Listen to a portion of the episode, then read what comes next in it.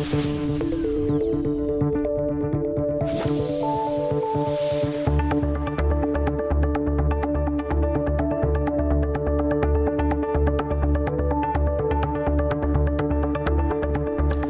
Hola, ¿qué tal? ¿Cómo está? Muy buenos días. Son las 9 de la mañana y dos minutos y ya saben, esto es Asturias al día en la radio pública en RPA, el programa de opinión, de tertulia, de intercambio de ideas, todos los días, de lunes a viernes entre las 9 y las 10 de la mañana.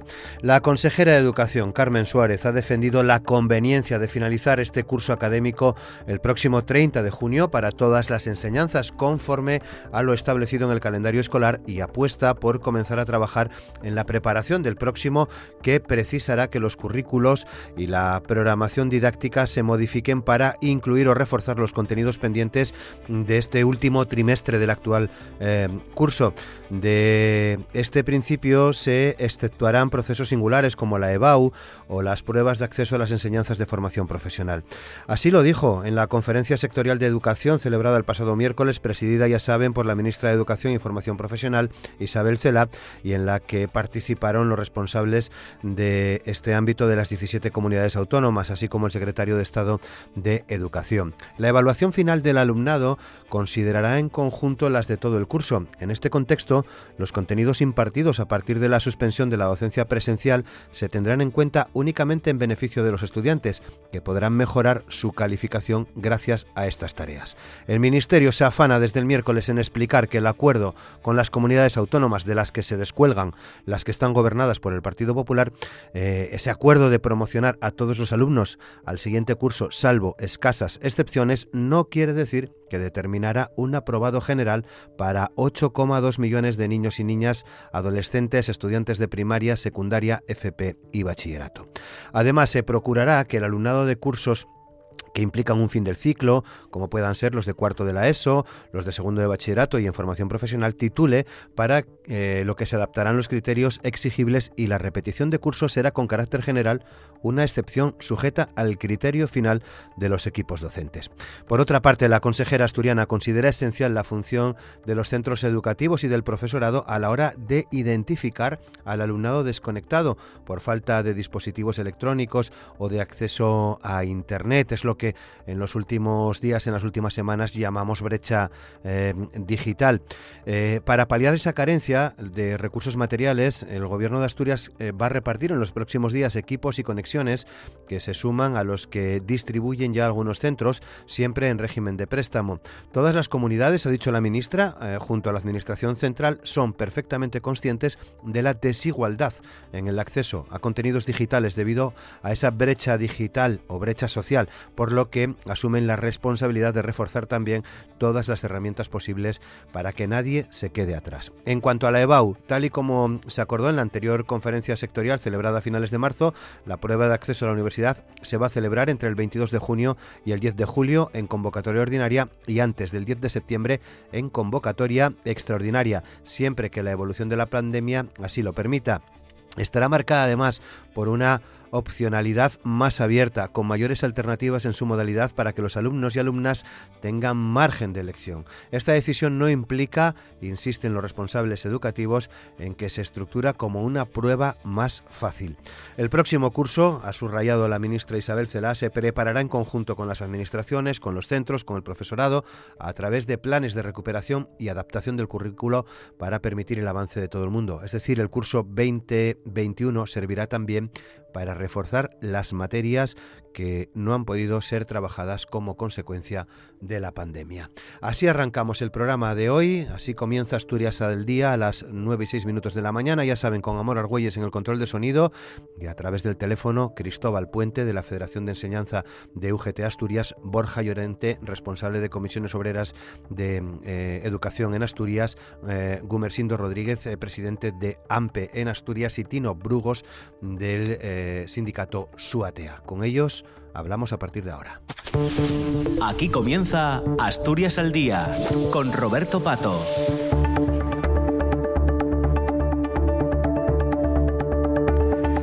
Cristóbal Puente, ¿qué tal? ¿Cómo estás? Muy buenos días. Bueno, buenos días, Roberto. Un placer, como siempre. Muy bien. ¿Llevas bien lo de estar eh, confinado? ¿Cómo, ¿Cómo lo llevas? Bueno, eh, con altibajos, pero bueno, seguimos trabajando ahora de otra manera, pero bueno, yo creo que en lo que respecta a mí personalmente no puedo quejarme. Mm. Borja Llorente, ¿qué tal Borja? ¿Cómo estás? Buenos días. Hola, buenos días. ¿Qué tal? ¿Cómo lo llevas? Bien, aquí aprendiendo mucho de nuevas tecnologías con tantas horas al día de confinamiento. eh, Gumer Rodríguez, ¿qué tal? ¿Cómo estás, Gumer? Buenos días. Hola, buenos días. ¿Cómo lo llevas tú? Bueno, pues un poco la tónica general, ¿no? Intento abstraerme dedicándome a, a esta nueva manera de teletrabajar y la verdad es que los acontecimientos lo propician porque no hay días sin sobresalto y sin noticia. Tino Brugos, ¿qué tal Tino? ¿Cómo estás? Buenos días. Hola, buenos días. ¿Cómo son estos días para ti?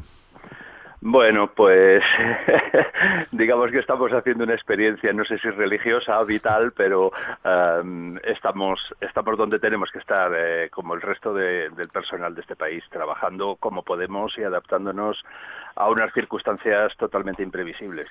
Muy bien, bueno, pues son las nueve y siete, ya sabéis cómo funciona Asturias al día. Hemos eh, relatado en la portada, eh, resumido lo ocurrido en la conferencia sectorial de educación del, del pasado miércoles. Mm, quería plantearos en un primer momento si compartís, si apoyáis estas medidas adoptadas por gobierno y por eh, comunidades autónomas, fundamentalmente, lógicamente, por la, asturiana sobre el actual eh, curso escolar. Eh, Tino, desde su ATEA, ¿cómo, ¿cómo reflexionáis en ese sentido?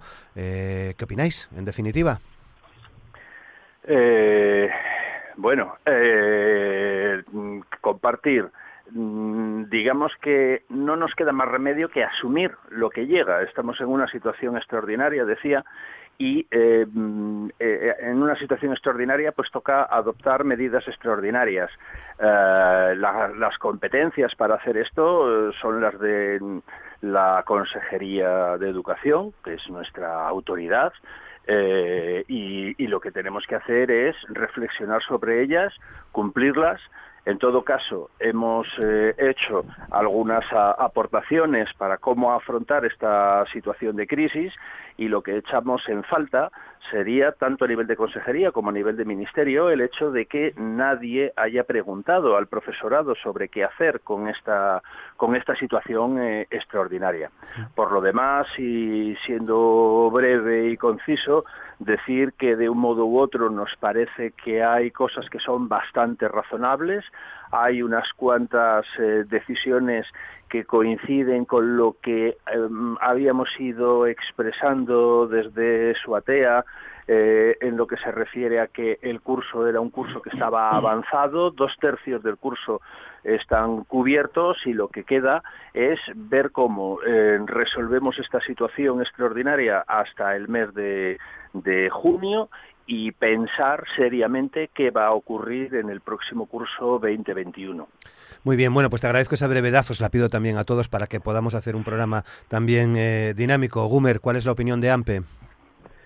Bueno, no difiere mucho de la que acabamos de escuchar. Eh, efectivamente, la prioridad en este momento, por las situaciones excepcionales que estamos viviendo, eh, tiene que ser tomar decisiones para proteger la salud eh, de la población, en este caso de alumnado y profesores, y las decisiones que se toman en, de índole académica pues eh, son acertadas eh, muchas de ellas, nosotros las compartimos, pero hay otras que, que no tanto. ¿no? Estamos de acuerdo en que es necesario flexibilizar la docencia, abordar el tercer trimestre de una manera distinta como se ha trabajado en los dos tercios del curso que ya se han completado de manera presencial y que han tenido sus correspondientes evaluaciones.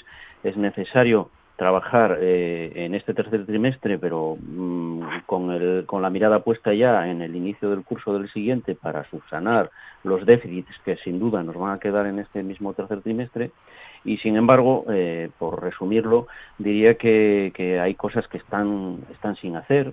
Una reunión de la conferencia sectorial o una rueda de prensa en la que se expresen las voluntades, las orientaciones o las recomendaciones por parte de las autoridades educativas desde el Ministerio a la Consejería de Educación no supone eh, un marco legal suficiente como para hacer eh, lo que estas administraciones educativas quieren. El Ministerio ha abandonado su responsabilidad de liderar la educación en, España. Estamos hablando de que hay que valorar eh, los contenidos comunes eh, y esto no se ha hecho. Ha traspasado la responsabilidad a la comunidad autónoma de Asturias en este caso y la comunidad autónoma de Asturias eh, ha hecho lo propio, es decir, ha, trasladado la responsabilidad de organizar el final de curso a equipos directivos y profesores. este es un problema que hay que subsanar con carácter inmediato. Borja.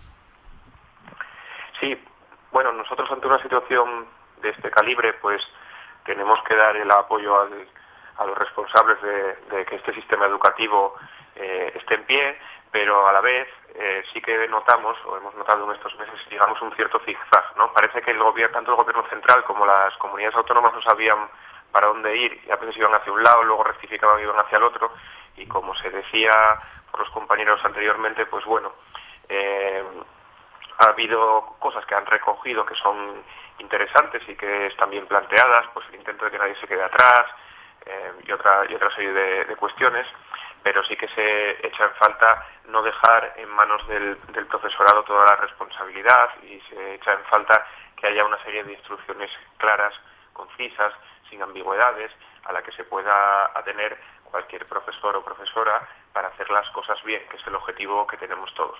En la actualidad, pues bueno, se está trabajando con mucha buena voluntad y con mucho tacto por parte del profesorado, metiendo muchas más horas las que se forman parte de su jornada, pero sí que se echa en falta y es y parece que hay un consenso entre, entre el profesorado que, sería necesaria una regulación y unas eh, directrices e, e, explícitas.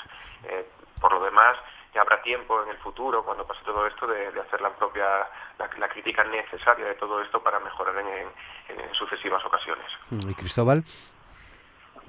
Sí, eh, un poco en la misma línea, ¿no? Eh, celebrar que, que al menos ya hay algo. La UGT lleva desde el principio exigiendo una normativa clara y precisa que despejara las dudas e incertidumbres.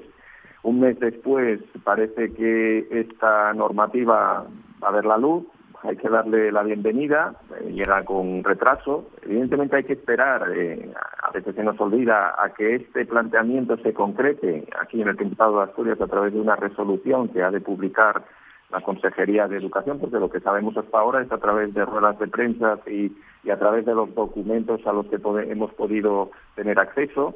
Eh, en la misma línea, ¿no? Hay medidas, eh, como por ejemplo que no se modifique eh, el calendario escolar, que lo valoramos positivamente, hubiera sido un sinsentido.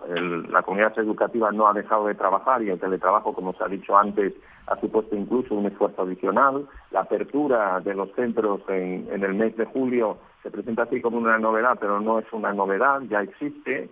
Lo, novedoso probablemente es que el Ministerio tenga la voluntad de entrar de lleno en esos programas y no lo vemos mal porque probablemente mejore la calidad de esos programas y esperemos que mejoren las condiciones laborales de las personas que, que lo desarrollan. Eh, la UGT tiene la intención de, plantear a nivel estatal y a nivel autonómico que hay que empezar a negociar protocolos de medidas de seguridad y protección sanitaria que se deben tomar en los centros educativos para cuando se reanude la actividad eh, de manera presencial. Eh, hablaremos de la evaluación, supongo, eh, un tema polémico. Consideramos que hay que clarificar la evaluación, sobre todo los cursos terminales, tú lo has dicho en la introducción, segundo de bachillerato, los ciclos formativos de FP, cuarto de secundaria. Hay que clarificar también las enseñanzas de régimen especial, las escuelas oficiales de idioma, las artísticas, la educación permanente de adultos, que como dice una amiga mía es la gran olvidada eh, siempre. Hay que ir planificando el curso 2020-2021 y como ha dicho Tino, eh, no se ha consultado al profesorado. La única manera de consultar al profesorado es eh, convocar a las organizaciones sindicales, que somos las que representamos eh, al profesorado, y lo ha dicho Boomer también, se nos ha convocado de una manera extraoficial y esto no puede ser. Lo digo por si la consejera estuviera escuchándonos, eh, se lo decimos siempre que la vemos, eh, las convocatorias han de hacerse en las mesas sectoriales correspondientes y ahora sí hay que negociar mucho y tenemos mucho que negociar por delante. Hmm. Bueno, 9 y 16 minutos. Estamos hablando de un aprobado general eh, hemos desde el miércoles, antes del miércoles también, escuchado opiniones en uno y otro sentido, lo es, no lo es. Hemos visto cómo eh, chavales de 14, 15, 16 años dan su opinión, hablan de lo justo o injusto de esta medida, asuntos que no se nos escapan a ninguno, a ninguno de los que estáis además participando en, en el programa de hoy. Hablamos, Tino, de un aprobado general. Eh, hablan los medios de comunicación de un aprobado general. Eh, yo creo que ese concepto es un concepto, eh, por así decirlo, externo a todo lo que es el mundo, el mundo educativo. El, aprobado general que se está eh, comentando no es el concepto que se ha utilizado, o por lo menos el que nosotras, nosotros, desde SOATEA, creemos que hay que hay que utilizar en esta, en esta ocasión. Eh, no puede haber un vacío y mucho menos cuando dos tercios del curso están impartidos con, normalidad.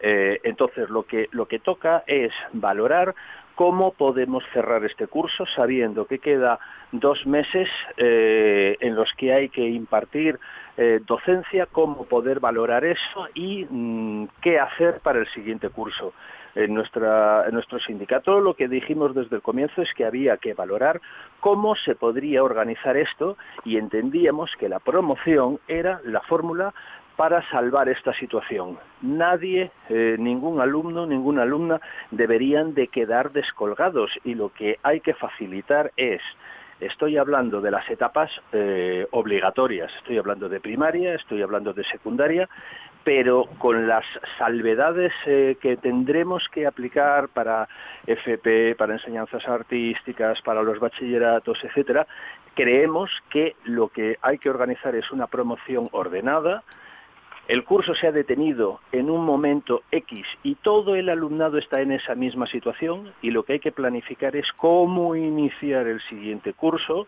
bueno, pues con un plan de recuperación, un plan que permita paliar lo que pueden ser las carencias más significativas en lo que tiene que ver con los contenidos que quedaban por impartir, pues cómo paliamos eso a principio de curso para que no se produzca un, un descuelgue o un desfase en el proceso de impartir contenidos. Pero una cosa es organizar esa promoción y otra cosa es hablar del aprobado general. Seguro, seguro. Hay, hay muchos colegas que dicen es que hay casos que son que son complicados. Estoy convencido de que eso es así casos de absentismo escolar, de abandono, etcétera, pero también es verdad que esos casos son seguramente casos eh, minoritarios. Hmm. Por abajo y por arriba, mm, absentismo escolar, pero también sin perder de vista la promoción, me imagino, ¿eh? para la gente que se le ocurra, eh, Gumer. Sí, efectivamente. Eh, mira, mm, eh, si se nos dice que hay que recortar contenidos en esta tercera evaluación, que no hay que hacer exámenes y si se hacen tienen que ser en positivo, es decir, para subir nota, eh, que hay que evaluar solo o considerar solo las dos primeras evaluaciones presenciales sobre las que ya hay notas formales eh, y bien estructuradas con la enseñanza, llamémoslo así, tradicional frente a esta nueva enseñanza a distancia, que la promoción tiene que ser la tónica general y la repetición del curso la excepción, esto es blanco y en botella. Es decir, claramente lo que nos está pidiendo la Administración Educativa es eh, un aprobado general encubierto, porque eh, están intentando, desde con las instrucciones que todavía no han pasado de la rueda de prensa del comunicado al BOPA, que es donde tienen que estar, unas instrucciones, un marco legal eh, Em, una norma que avale el trabajo del profesorado, se nos está diciendo eh, al profesorado que tomemos decisiones para hacer pasar por decisiones del profesorado decisiones que son de índole eh, política. Eh, por otro lado, hay que decir que los docentes tenemos elementos de juicio suficientes sobre nuestros alumnos. Se han completado los dos tercios del curso de manera presencial. El curso eh, contrariamente de lo que se acaba de decir, el curso no ha sido suspendido, es decir, docentes y alumnos han seguido trabajando desde el minuto uno. Acordémonos de aquel fin de semana del 14 de marzo, en el que los docentes, eh, casi por arte de, magia, eh, pusieron en marcha mm, plataformas de teleformación, de formación a distancia, mm, desde la nada. se han empleado muchísimas horas de trabajo y pedirles al profesorado una promoción generalizada eh, es decir, encubierta al aprobado general, eh, supone no respetar el trabajo que se ha hecho desde entonces, eh, y me refiero tanto al trabajo de profesores como al trabajo de alumnos. Alumnos que hay que van peor, ya lo sabemos, pero no es novedad de este año. Es decir, todos los cursos ocurre exactamente lo mismo. Los profesores, yo ayer veía un meme en una red social en el que, con el gracejo propio de este país, se decía, claro, mm, como que la, que la tónica general sea el aprobado y la repetición la excepción. Claro, porque es que hasta ahora los docentes eh, lanzaban los exámenes al aire y los que caían boca abajo suspendían. Mire, esto nunca ha pasado. Quiero decir que la libertad de cátedra y la profesionalidad del profesorado no puede estar en entredicho en este momento y no se le puede dar instrucciones que no estén avaladas eh, normativamente. Muy bien. Eh, vamos con, con Borja. Yo también hablaba a Gumer de, una de estas fotos de Facebook, había otra que decía que el mundo se desmorona, pero los niños que no pierdan clase. Es decir, que estamos como en una lógica de, mantener a toda costa las clases y los contenidos curriculares, etcétera, y creemos que hay que relativizar todo esto. Nosotros creemos que en realidad no existe eh, ningún riesgo de que haya un aprobado general. De lo que se está hablando es de la promoción, es decir, de que pasen de curso y que únicamente repitan de manera extraordinaria casos muy concretos. Es decir, lo mismo que ha ocurrido siempre. La repetición es una medida de atención a la diversidad extraordinaria que se toma en muy pocas ocasiones y que un alumno o alumna solo puede repetir una vez por etapa. De modo que nada va a cambiar, vamos a seguir como siempre. Y por aclararlo, para que los oyentes lo entiendan, un alumno o alumna puede pasar con todo suspenso al siguiente curso y lo que tiene que hacer el siguiente curso es recuperar todo lo que tenga suspenso. Entonces, vamos a seguir en una situación similar en la que estábamos hasta ahora. Y sí que quería, como decía al principio, relativizar un poco el tema de los contenidos curriculares, porque los contenidos eh, no dejan de ser una herramienta para, para adquirir aprendizajes sociales, es decir, para eh, construir la autonomía del alumnado y para que se sepan desenvolver en la vida cotidiana. Y no tenemos que perder eso de, de vista, no, no podemos caer en pensar que hay que dar clase a toda costa y que los contenidos hay que darlos porque sí, porque su, la finalidad no es que sepan todas estas matemáticas o todas estas características de, de un estilo literario concreto, sino que eso les sirva para la vida. Y en ese sentido, eh, las clases se siguen manteniendo a través de las, de las nuevas tecnologías y creemos que, hay que relativizar, hay que pensar también en las familias, hay que pensar en el propio alumnado, en quienes no tienen recursos y pisar un poco el freno. Y en todo caso, mm, ya lo decimos, no va a haber un aprobado general. Cristóbal. Sí, eh, vamos a ver. Eh, escuchaba antes a ti, ¿no? Eh, que seguramente sin verlo esbozaba una sonrisa. porque este ha sido un tema polémico y, yo creo que no merece esta polémica. Eh, no es un aprobado general porque es que además no puede serlo.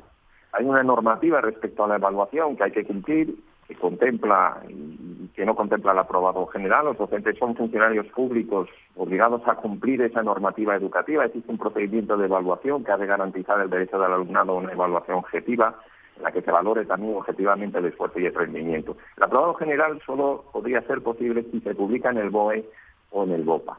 Por tanto, se va a evaluar como siempre. Serán los profesores y las profesoras los que, coordinados en los equipos docentes, van a calificar al alumnado. Ahora bien, lo que se ha hecho mal es poner sobre la mesa el concepto de excepcionalidad en el, en el que vivimos como, como si no lo supiéramos todos ya. ¿no? Eh, el, problema que han cometido los políticos es trasladar la presión innecesaria al profesorado cuando se dice que la repetición ha de ser algo excepcional y que esta debe venir acompañada de un informe muy riguroso que lo justifique. Pero vamos a ver, hombre, el profesorado ya evalúa ordinariamente a su alumnado y eh, tiene en cuenta sus particularidades y además es que los conoce muy bien y ya no digamos que conoce muy bien el concepto de excepcionalidad en el que vivimos. Lo que ocurre es eh, que probablemente el metalenguaje que se ha utilizado en las ruedas de prensa, tanto por parte de la ministra como de la consejera, han generado cierta confusión, cierta alarma. Yo eh, creo que hay otro trasfondo. Eh, el trasfondo, yo cuando escuchaba atentamente las ruedas de prensa, creí verlo en las intervenciones del secretario de Estado, Alejandro Tiana, que es eh, bueno una persona, es el gran impulsor del modelo educativo eh, del Partido en el gobierno. Alejandro eh, Tiana recordaba que la repetición es una medida en sí misma excepcional y que solo es significativa en España. En la mayoría de los países con los que habitualmente nos comparamos es muy residual y en algunos inexistentes. Y esto es verdad. También decía que lo importante es lo que sabe el alumno, no el papelito donde pone aprobado. Y yo, que soy un profesor, eh, puedo estar de acuerdo con él. La, inmensa mayoría, buena parte del profesorado puede estar de acuerdo con él. Pero, claro, para ir a ese modelo hay que cambiar la ley. Y esto es lo que no se ha hecho. La actual ley, lo ha dicho Borja ahora, y es verdad, eh, ya contempla la repetición como algo excepcional. El problema es que en la realidad no lo es. Y sobre todo no lo es en las familias con menos recursos y como los deseos eh, no se pueden legislar, pues se ha recurrido a presionar al profesorado. Y esto es lamentable. Pero vuelvo a decirlo, eh, como decía al principio, no hay que darle muchas vueltas a este tema. Yo creo que el profesorado asturiano está muy por encima de sus políticos, que lo va a hacer muy bien, siempre lo ha hecho, y que sabrá adaptarse a esta situación de excepcionalidad que nos ha tocado vivir a todos y que también sabrá lidiar con la presión de los políticos. Y por supuesto, vuelvo a reiterar, esto no es en modo alguno un aprobado general. Tino. Eh, de acuerdo con buena parte de lo que de lo que se ha ido diciendo bueno, tengo, tengo algunas discrepancias básicamente con lo que ha opinado Gumersindo de, de la posición de, de AMPE. Eh, yo creo que no es el momento de discutir ahora si, si eso es eh, un aprobado general encubierto o no. Yo creo que se han dado datos suficientes para explicar cómo funciona normalmente esto cómo mm, eh, mm, reacciona y cómo decide el profesorado en condiciones normales. Se ha hablado de que la repetición de curso es una excepcionalidad.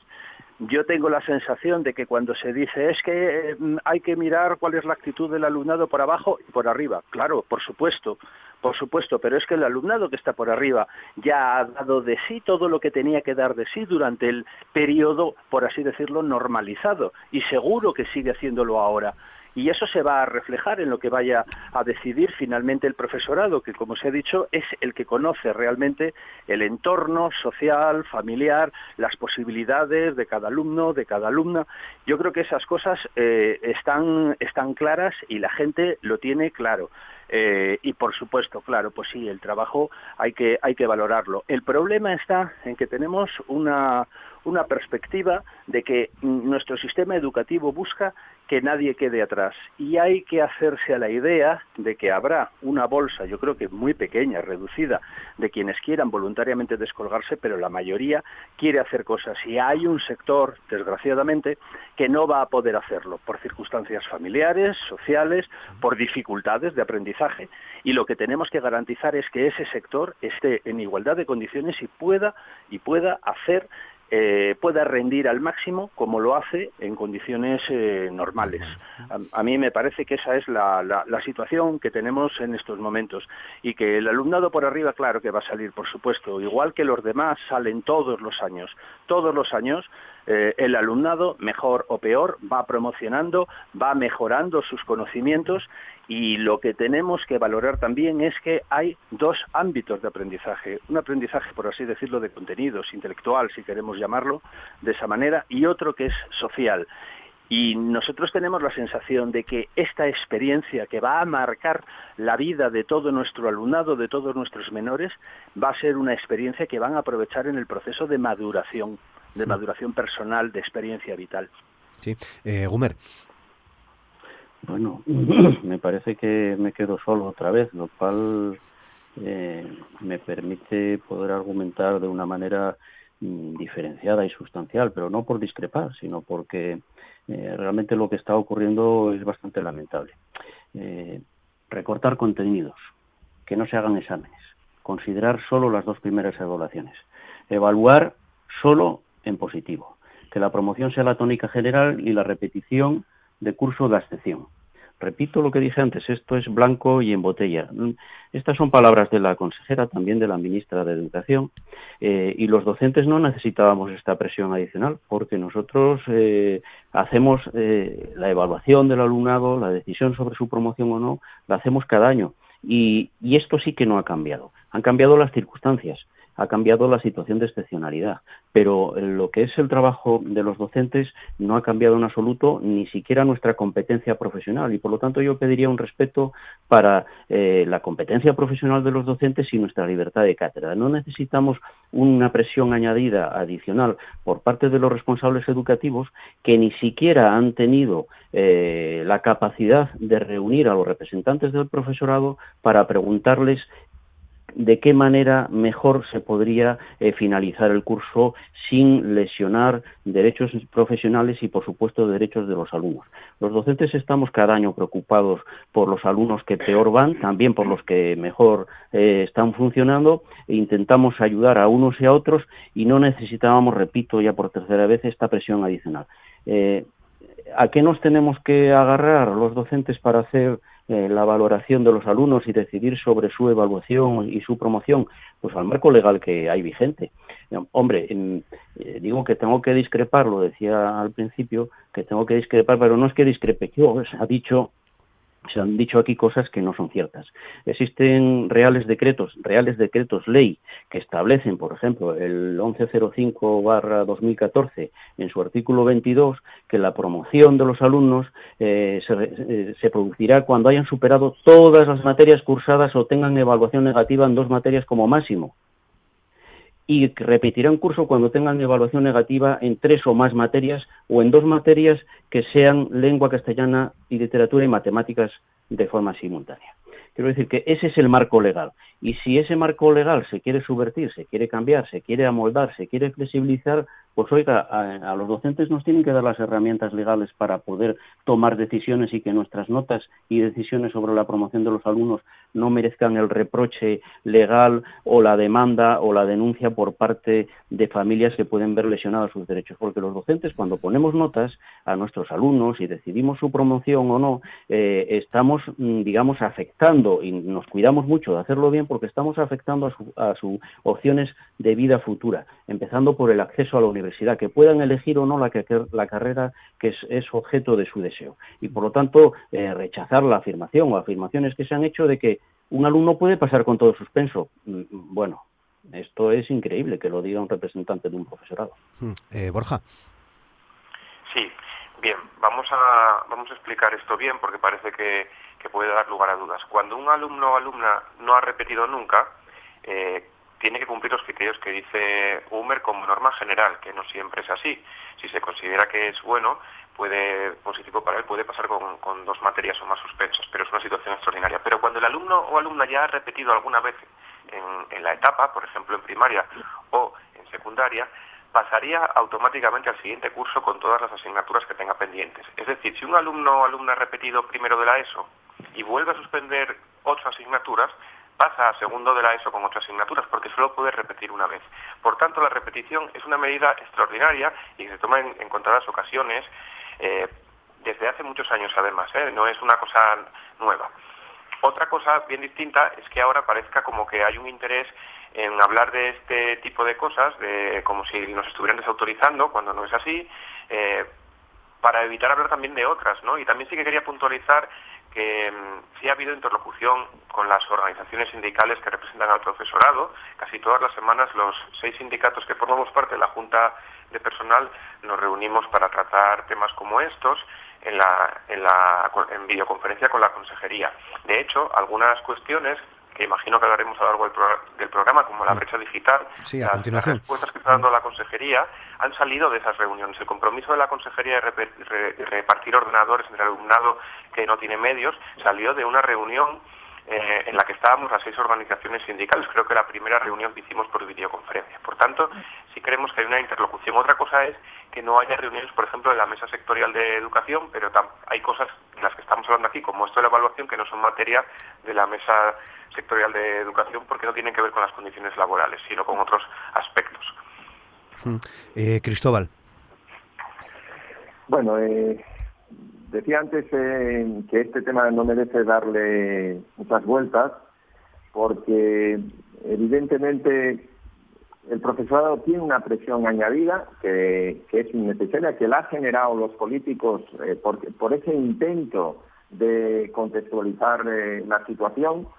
Eh, la verdad que se habla mucho de que es una falta de respeto al, al, profesorado, probablemente lo sea o probablemente una parte del colectivo sienta esa presión y sienta esa falta de respeto, pero yo tengo mis dudas también si no es de la misma manera una falta de respeto eh, pensar que el profesorado va a dejarse presionar, es decir, pensar que el profesorado no va a ejercer sus funciones de acuerdo a la profesionalidad eh, con la que con la que siempre lo ha hecho.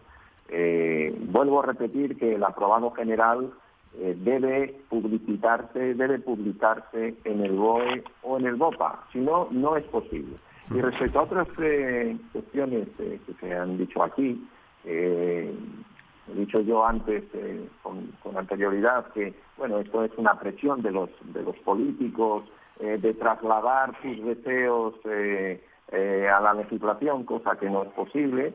Probablemente perdamos de vista una situación que es que el fracaso escolar en España es muy elevado es el más elevado es el que probablemente es el, indicador más negativo del sistema educativo que no es eh, generalizado, sino que es muy bajo en los eh, hijos e hijas de las familias más favorecidas y muy alto en los hijos e hijas de las familias eh, con menos recursos. De ahí probablemente derive ese deseo de los políticos de legislar sus deseos. respecto a, lo que se ha dicho, si las organizaciones sindicales hemos sido interlocutores o no, pues Evidentemente no hemos sido interlocutores porque porque la convocatoria de una reunión de la Junta de Personal, que todo el mundo sabe que no tiene la capacidad de negociación, eh, pues eh, en última instancia no tiene ningún valor más allá del meramente informativo, que curiosamente la información la recibimos antes por los medios de comunicación a través de las instrucciones que la Consejería publica antes de las reuniones y ni siquiera, quiero decir que ni siquiera es una reunión de la Junta de Personal, porque eh, la Junta de Personal, en esas tres reuniones que hemos celebrado, creo recordar que nunca estuvieron presentes ni la Presidencia ni la Secretaría, que no representan a ninguna organización sindical, sino que representan al órgano de la Junta de Personal Docente, que vuelvo a decir, es un órgano informativo y que no tiene capacidad de negociación. Para abordar estos temas hay que convocar las mesas correspondientes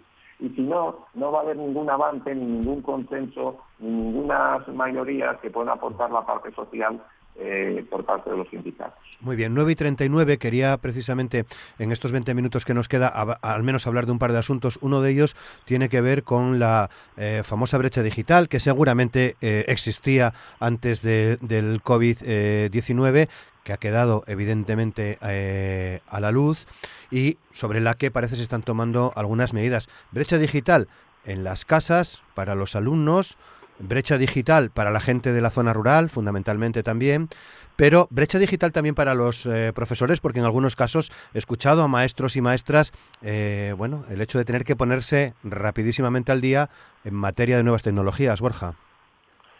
Sí, bueno, esta crisis sí ha tenido una cosa positiva, es que ha permitido volver a visualizar que las clases sociales siguen existiendo y que nuestra sociedad siga habiendo pobreza y que siga habiendo carencias, por ejemplo, en una región como Asturias, en la vertebración del territorio, porque no hay conexiones adecuadas a, Internet en gran parte del, territorio. Además, también ha visualizado cómo hay un choque generacional, ¿no? Cómo eh, adaptarse a las nuevas a las nuevas tecnologías de la información no es no es igual de fácil cuando uno nace ya en la era de Internet que cuando le pilló a contrapié.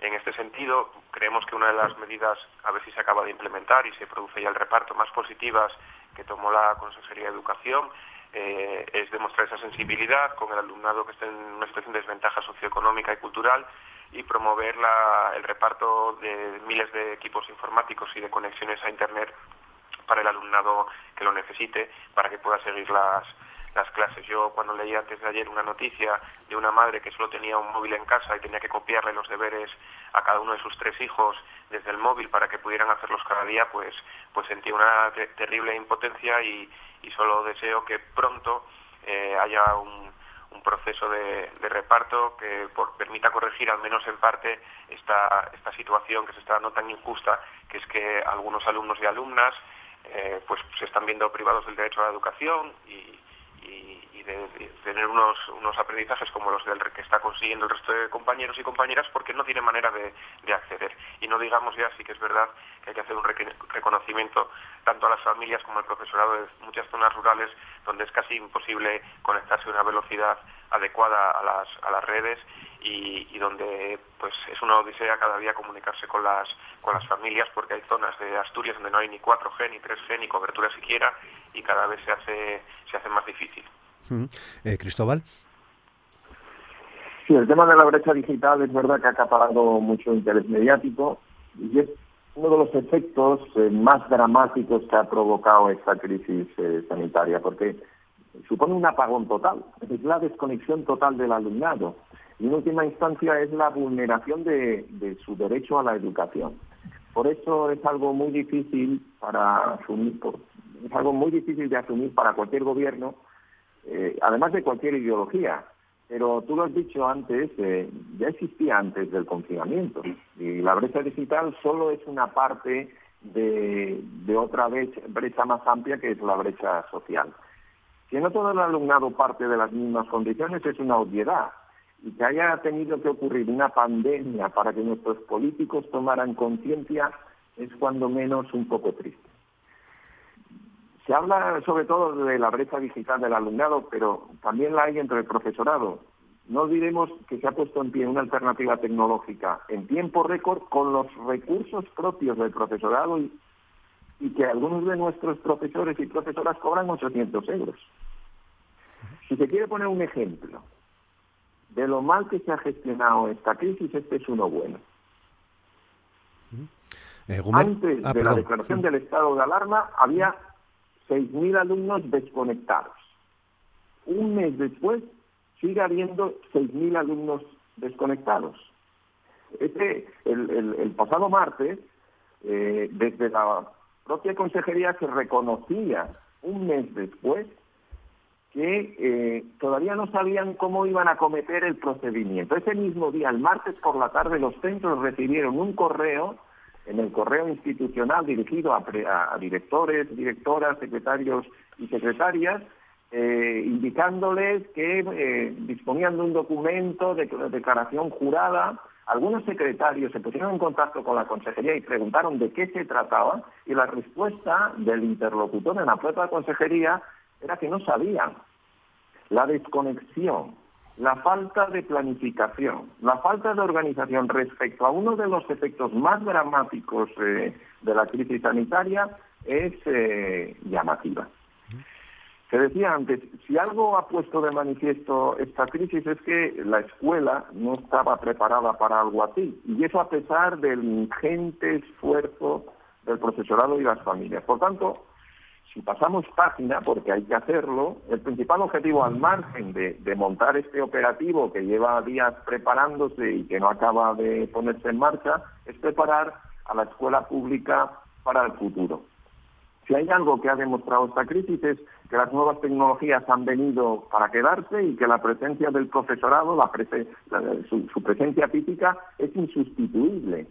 Y, yo creo que hay que aprovechar la crisis eh, para darle ese concepto que dicen los chinos de crisis como oportunidad, ¿no? Y, ante esta crisis hay que dar un paso hacia adelante en defensa de la enseñanza pública, que no nos engañemos, es la única que garantiza la verdadera igualdad de oportunidad. Eh, Gumer. Sí, bueno, eh, a ver, mm, la crisis sanitaria actual, la situación de excepcionalidad ha puesto de manifiesto efectivamente la existencia de, de familias y de alumnos desconectados, lo que se ha llamado brecha digital.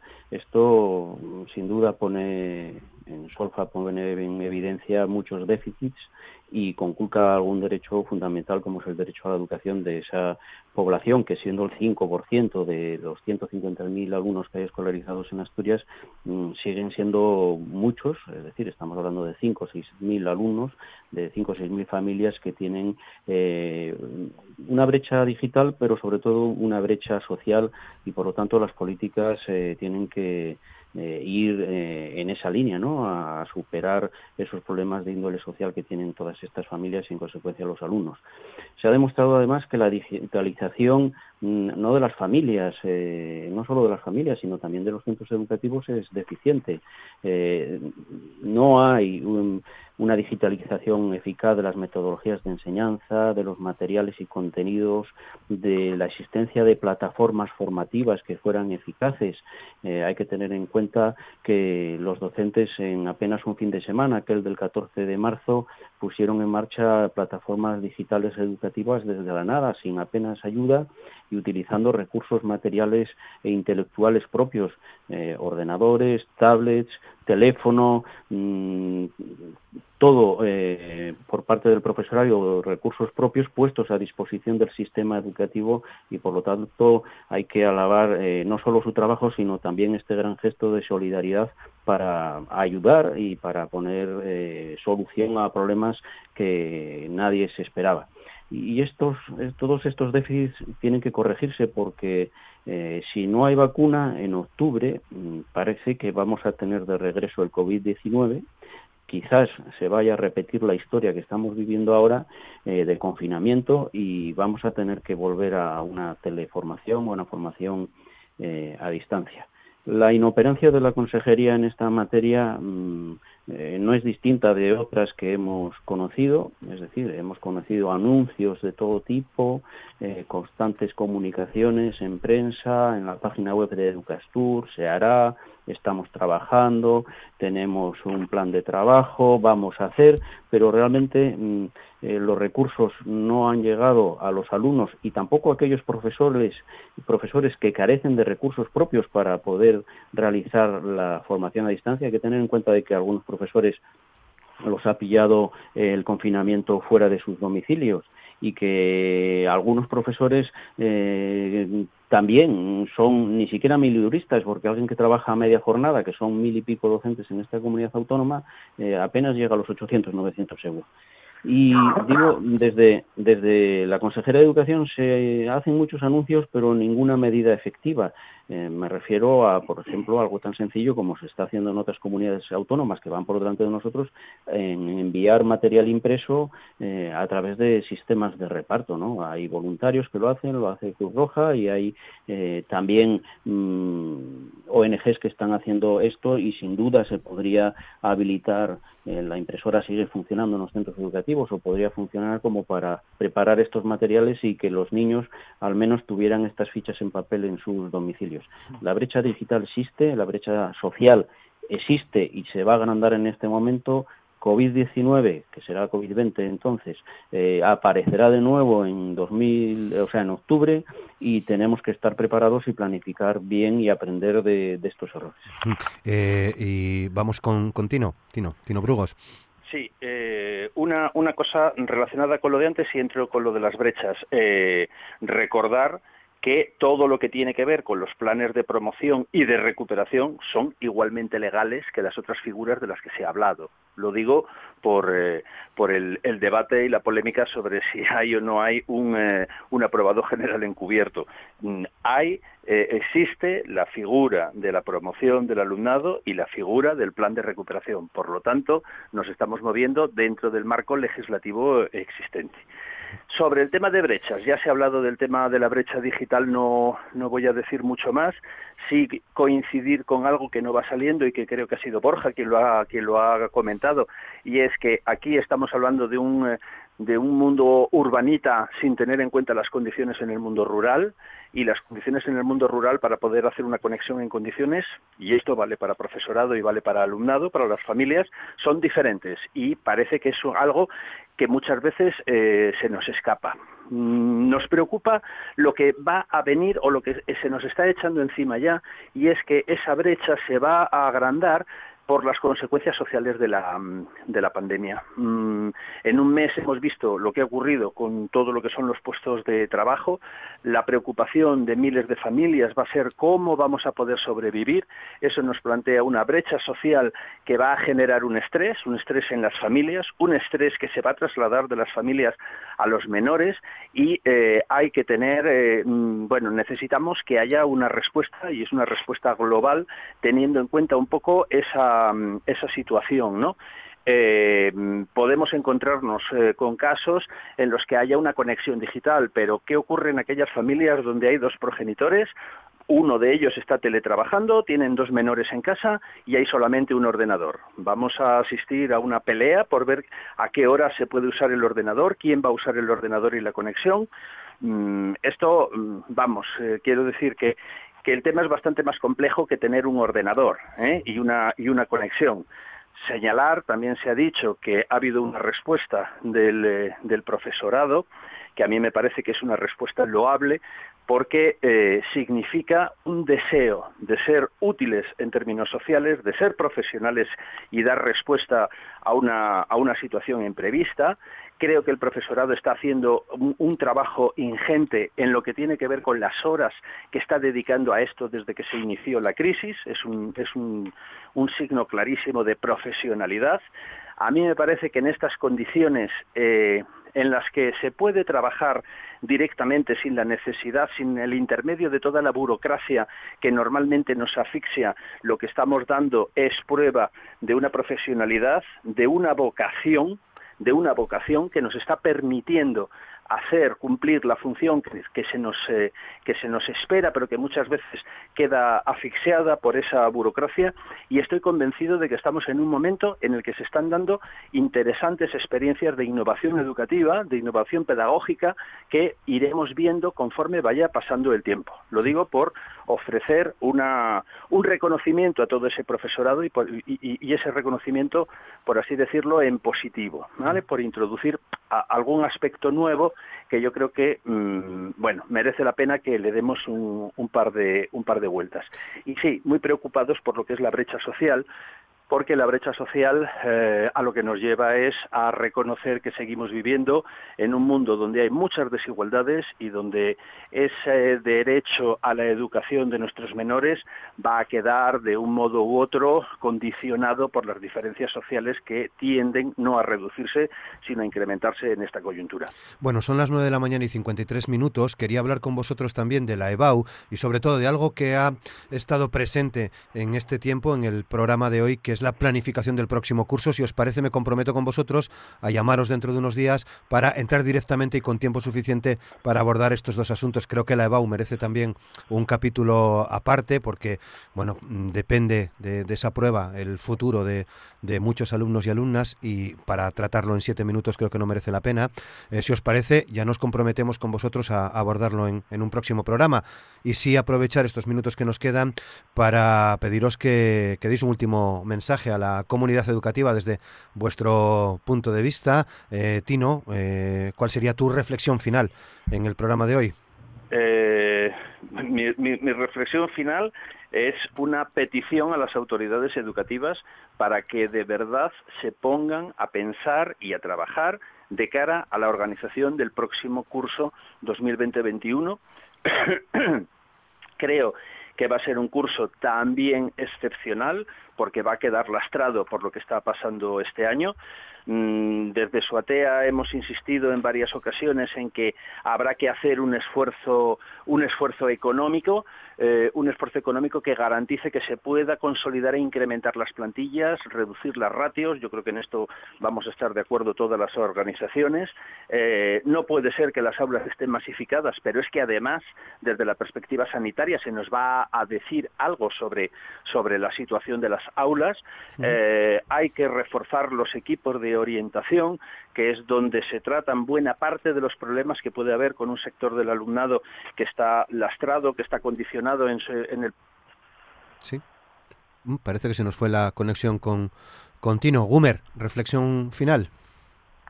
Bueno, sí, la primera de ellas es eh, tener unas palabras de ánimo para alumnos y especialmente para profesores, que son a quienes representamos. Pedimos a la Administración educativa que valore y respete el trabajo del profesorado. Lo decía antes, no necesitamos presiones adicionales para saber cuál es mm, nuestro cometido, para saber eh, qué es lo que tenemos que hacer, cómo podemos valorar a los alumnos que han trabajado eh, de manera presencial los dos primeros tercios del curso, las dos primeras evaluaciones y adaptarnos mm, flexiblemente a la manera en la que se está trabajando en este tercer trimestre, adaptando los contenidos, adaptando la manera de valorar eh, estos, estos aprendizajes por parte de los alumnos, repito, que confíen en nuestra profesionalidad y que no la pongan en duda. No necesitamos mensajes en prensa, lo que necesitamos es pasar de, de la prensa al papel, al BOPA, con instrucciones claras y precisas sobre lo que el profesorado puede o no puede hacer.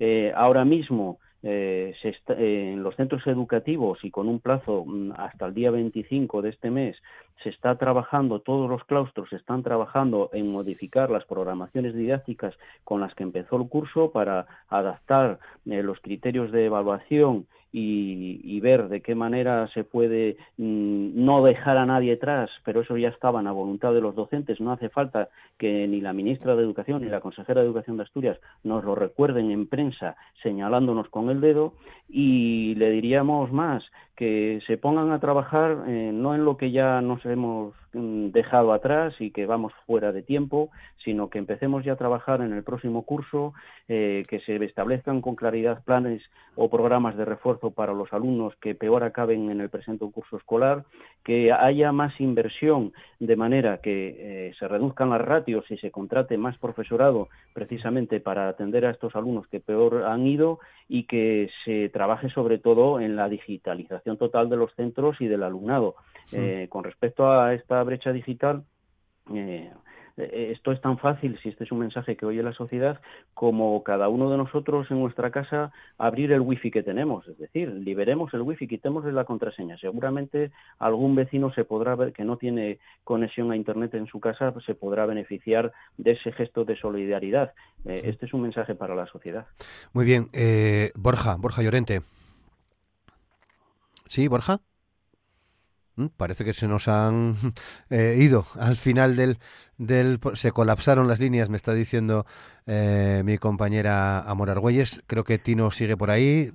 ¿Tino? Sí, sí, sí, sí, yo estoy. Os estaba oyendo, os estaba oyendo. No sé lo que ocurre.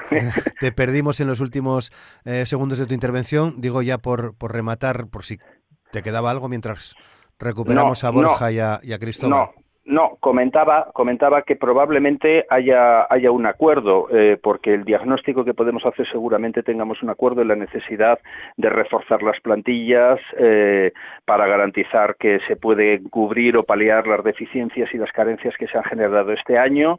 En el tema de las ratios en las aulas, eh, es posible que se nos plantea un problema añadido y es que si las autoridades sanitarias siguen hablando de distanciamiento, las aulas no van a poder estar masificadas. Eh, eso plantea un, problema de, infraestructura.